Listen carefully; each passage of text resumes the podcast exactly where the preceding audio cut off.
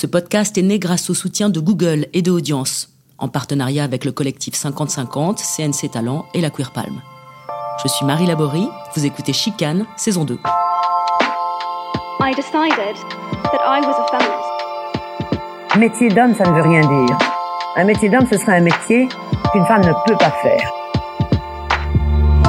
Être femme, ce n'est pas une donnée naturelle. C'est le résultat d'une histoire.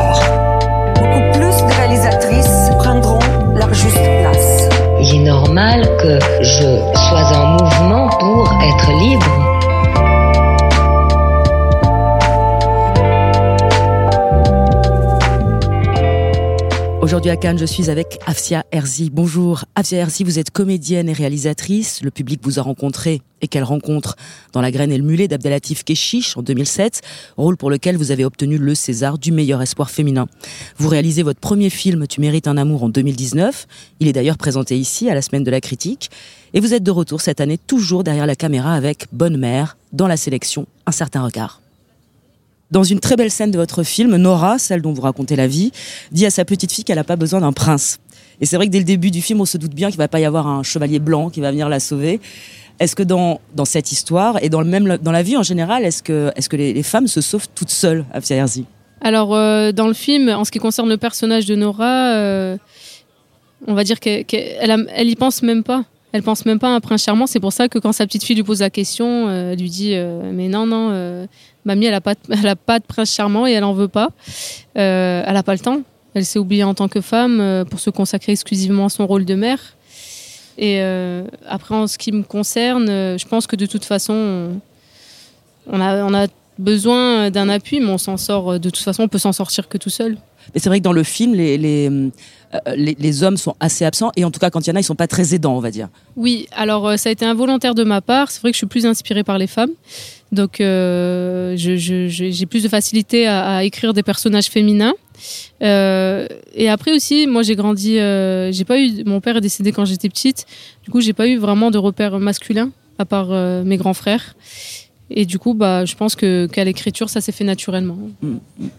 Qui, qui, est Nora? Comment vous, vous la décririez? Alors, euh, Nora, bah, c'est une femme d'une cinquantaine d'années qui, qui a trois enfants, qui est femme de ménage euh, à l'aéroport, qui s'occupe en, par en, parallèle d'une mamie. Pour moi, c'est une dame euh, pudique, rêveuse. Euh, et qui, qui s'est oubliée complètement en tant que femme pour voilà, se consacrer uniquement à son, son rôle de mère. Et ce personnage-là, quel lien vous entretenez avec, avec lui? Avec le personnage de Nora, bah moi j'écris en pensant à ma maman, qui était femme de ménage mais euh, dans un collège, pas à l'aéroport, hein, ça c'est pour le cinéma, et qui s'est occupée de personnes âgées aussi. Et j'ai toujours eu beaucoup d'admiration pour ma mère. Et en petite je me rendais pas compte, mais en grandissant j'ai compris que qu'elle avait pas un travail facile et que c'était pas évident pour elle et que c'était dur de faire des ménages. Et je me suis toujours dit un jour si tu arrives à réaliser ton rêve qui est de d'écrire et de réaliser t'écriras euh, une histoire sur euh, sur une mère. Mmh. Et ça aussi, ça, ça aurait pu. Enfin, en même temps, ça a été mon quotidien aussi, le, les mères de mes amis. De, de c'est, on va dire, ces fantômes de la société, ces gens dont on parle jamais au cinéma. Alors exactement, on, on les voit quasiment peu, et, et, finalement, passer derrière la caméra. C'était une façon pour vous de raconter ces histoires-là qu'on ne voit pas. Si vous ne passiez pas derrière la caméra, vous, Exactement. on n'en parlait pas. Moi, de toute façon, c'est ce que j'ai, j'ai dit. Euh, parce que quand, on demande des financements pour un film, on, ça nous arrive de parfois passer devant un jury et de, on nous demande pourquoi on veut faire euh, ce projet. Et c'est vrai que moi j'ai toujours été honnête en disant écoutez, euh, on n'est pas sur, euh, Superman, euh, une grosse comédie. là j'ai envie de parler. Pour moi c'est un devoir. Je suis ancienne habitante de ces quartiers-là. C'est un devoir. Il faut que je raconte la vie de ces gens-là, de ces gens qui qui galèrent au quotidien de, de, voilà et je voulais faire un film sur l'amour maternel sur la puissance de l'amour maternel. Donc ça a été un projet très difficile à monter hein, surtout quand je suis arrivée en disant moi je veux que des noms professionnels des gens de Marseille avec l'accent marseillais. Mais euh, voilà j'y suis arrivée je suis fière de moi. J'ai pas lâché le morceau hein, ça fait des années que je porte le film. Euh, là j'ai même j'ai vraiment du mal même à réaliser euh, qu'il a été projeté tout à l'heure parce qu'il y a encore même pas quelques semaines j'étais en train de de vérifier les derniers détails et les défauts et rectifier certaines choses. Et qu'est-ce qui a été le plus difficile? Vous disiez que ça avait été difficile à, à, à- monter monter. C'était- quoi qui bloquait le plus à votre avis? Bah, ce qui bloquait, c'est que bah, y a, y a- j'arrivais pas avec un casting, on va dire, bankable, hein, Mhm. euh, avec une histoire euh, pas commune aussi. Hein. Euh, donc, euh, quand on lit, on va dire, le synopsis, on se dit pas, tiens, euh, ça va faire 3 millions d'entrées. On- Donc, voilà, il y avait déjà cette grosse difficulté. Et d'ailleurs, il y a même un jour un financier qui m'a dit, tu sais, j'adore ton scénario, mais honnêtement, on, on va pas sur des films comme ça, sur des films euh, sans acteurs connus et avec cette ambition-là.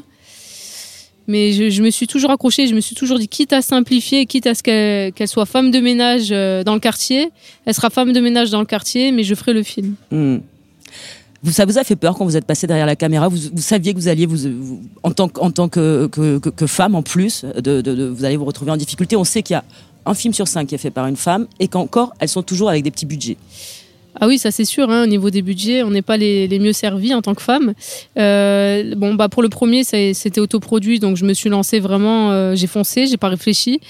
Et sur le second, euh, non, moi je travaille beaucoup avec des hommes. hein. Mon équipe est, on va dire, 60% masculine et il n'y a aucun problème de communication entre nous. Après, j'essaie de, je fais un casting aussi hein, d'équipe. hein. C'est sûr que je vais pas aller chercher le plus gros macho de la terre euh, pour travailler sur le plateau, mais ça m'est arrivé. Hein. Ça m'est arrivé de, de... mais je m'en suis vite séparée, de travailler avec des gens qui ne supportaient pas euh, que je leur donne euh, des indications ou que je leur demande quelque chose, euh, alors que je, je, je pense que je le fais très poliment à chaque fois et avec beaucoup de respect. Mais ça arrivé de me prendre la tête euh, avec des hommes qui euh, qui étaient pas respectueux, Ah ouais. qui voulaient pas, on va dire, se faire commander entre parenthèses par une femme. Ça oui. Et vous avez pu choisir du coup quand même l'équipe avec qui Bah, vous je les ai virés après. Après, j'ai viré, j'étais obligée parce que, euh, en plus, euh, enfin, c'est c'est pas possible, quoi. Moi, je- j'essaye, en tout cas, avec mes comédiens et mon équipe, de créer. euh, avant tout, de, on part, voilà, sur. euh, on fait un film, mais c'est une aventure humaine. Voilà, on va pas travailler euh, sous tension et voilà, avec respect. Pour moi, le respect, c'est très important. Et j'avais pas envie de, de voilà d'avoir de mauvaises ambiances. Du coup, bah oui, j'ai viré des gens parce que euh, ils étaient respectueux et pour moi, ils étaient euh, misogynes aussi. Est-ce que vous sentez euh, représenté quand vous allez au cinéma en France Je parle du cinéma français. hein.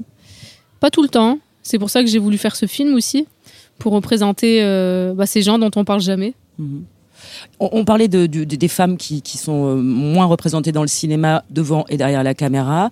L'autre grande question, c'est la diversité au cinéma. Là-dessus aussi, la France est très en retard. Bah, c'est très en retard, ça évolue quand même, hein, la diversité, mais, euh, mais c'est compliqué. hein. C'est compliqué. Euh, moi, d'ailleurs, je fais très attention euh, dans mes castings, hein, notamment sur Bonne Mère. euh, voilà, quand je donne, on va dire, un- je, je leur dis diversité, s'il vous plaît. Je leur dis pitié, euh, ne me ramenez pas les mêmes personnes. Il me faut de la diversité. Mhm. Pourquoi Ça, c'est important, important. pour vous Bah, c'est important. Les gens ont besoin de s'identifier et c'est la réalité de la vie. Maintenant, on est tous mélangés, on est tous différents. Et euh, en tout cas, en ce qui concerne Bonne Mère, voilà, c'est Marseille. Et Marseille, c'est cosmopolite. Il y a de tout. C'est pour ça que dans le film, il y a- il y a- ça parle espagnol, ça parle arabe, ça parle français. ça- Enfin, euh, il y a des Italiens. Enfin, pour moi, c'était c'était indispensable. Et j'aime j'aime les différences de culture, de religion, de, de les, des différences physiques. euh, j'aime les imperfections. Enfin, ce qu'on peut parfois percevoir comme imperfection. J'aime ça. C'est Mhm. ce que je recherche.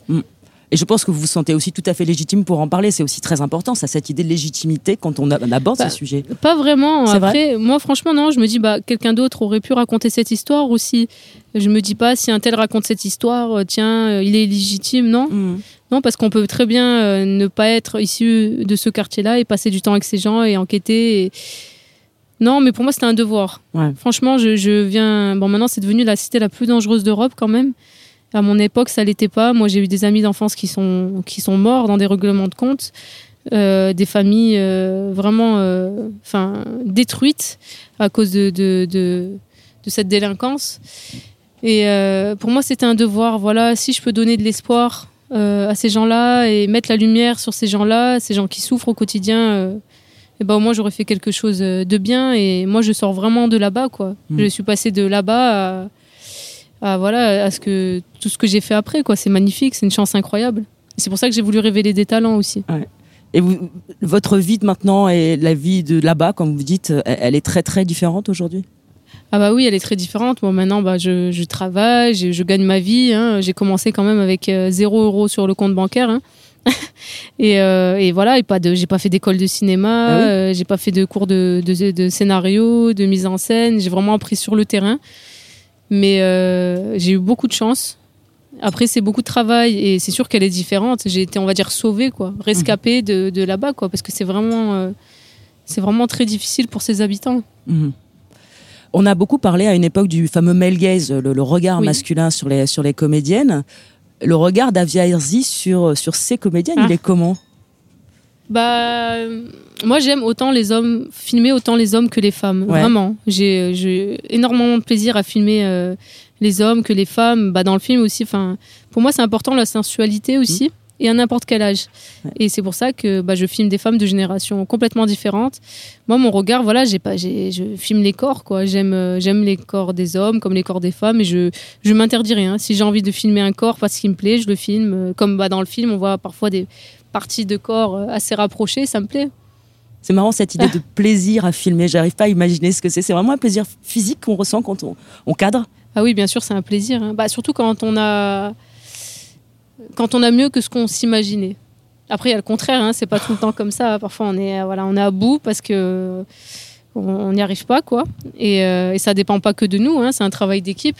Mais euh, non, c'est un plaisir inexplicable, ouais, c'est magnifique. Quand, quand ça prend vie, en fait, quand tout ce qu'on s'imaginait prend vie devant, sous nos yeux, mais c'est émouvant, quoi. Je sais que notamment la scène avec le, le monsieur, quand elle lui ramène le pain, la première prise, j'ai eu des frissons. J'ai eu des frissons quand la dame chante, pareil. euh, enfin, des frissons sur place, quoi. Des émotions. euh. Parfois, j'avais l'impression bah, de regarder le film, C'est incroyable. alors qu'il n'était même pas monté. Oui. Euh, je voulais vous reposer une petite question. euh, On l'a abordé rapidement, mais sur la diversité. euh, euh, on parlait de, de- des freins qui existent encore au cinéma. Je repense à ce qu'a dit Aïssa Maya, qui avait été très mal pris quand elle a dit au, au Mhm. César qu'elle a compté les gens, personnes noires dans la salle. Ça a fait un- vraiment un scandale presque pire que le on se lève, on se casse. On a l'impression que là, il y a un vrai blocage. Quoi. Je sais pas comment vous le ressentez, vous. c'est la réalité, c'est vrai.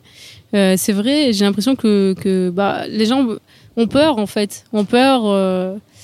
Moi, ça m'est arrivé, hein, je dirais pas qui, mais euh, une fois, j'étais sur un projet, j'ai dit, bah, j'aimerais bien euh, prendre, euh, prendre pour ce personnage-là quelqu'un de typé. On m'a dit quelqu'un de typé, mais étonné, quoi. J'ai dit, bah oui, pourquoi je vois pas où est le problème c'est bien, ça change, ça apportera. Enfin, on a besoin de, de, de différence aussi. C'est comme un tableau.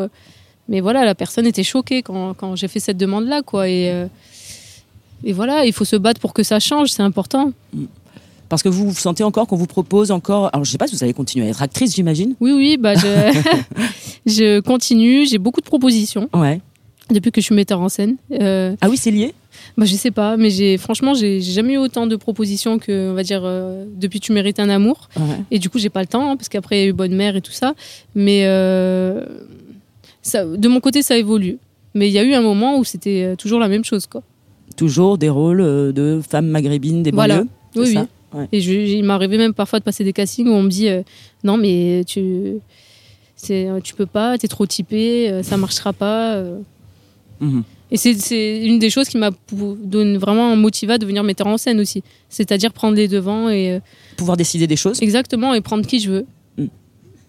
Filmer qui je veux, prendre qui je veux, euh, que ça plaise ou non. Et maintenant que cette histoire est racontée, qui était cette histoire à laquelle Oui. vous teniez beaucoup, euh, est-ce que vous allez bouger, faire complètement autre chose ou pas? Vous en êtes où?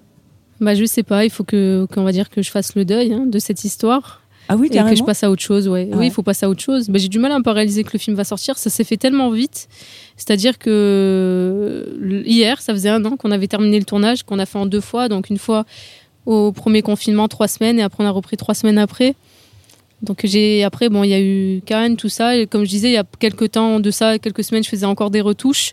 Donc euh, j'ai un peu du mal à réaliser qu'il va sortir prochainement. Quoi. Mais il faut que je fasse voilà le deuil et que je passe à autre chose. De toute façon, il faut passer à autre chose. Hein. Faut pas rester dans le passé. Euh, Maintenant, après, je sais pas ce que je ferai. euh, J'ai pas d'idée. D'accord. Bah, bonne Pas continuation. Merci. Ça va venir. Merci beaucoup, Afia Merci beaucoup, Merci merci. et bon canne. Retrouvez tous les épisodes de Chicane sur vos plateformes habituelles. Ce podcast a été imaginé par Iris Bray et Maxime Rosniewski, produit par Pardi Productions. Au son, Morgane Lafort et Michael Kandelman. Si vous avez aimé cet entretien, n'hésitez pas à le partager et à lui mettre des étoiles. À bientôt et bonne projection.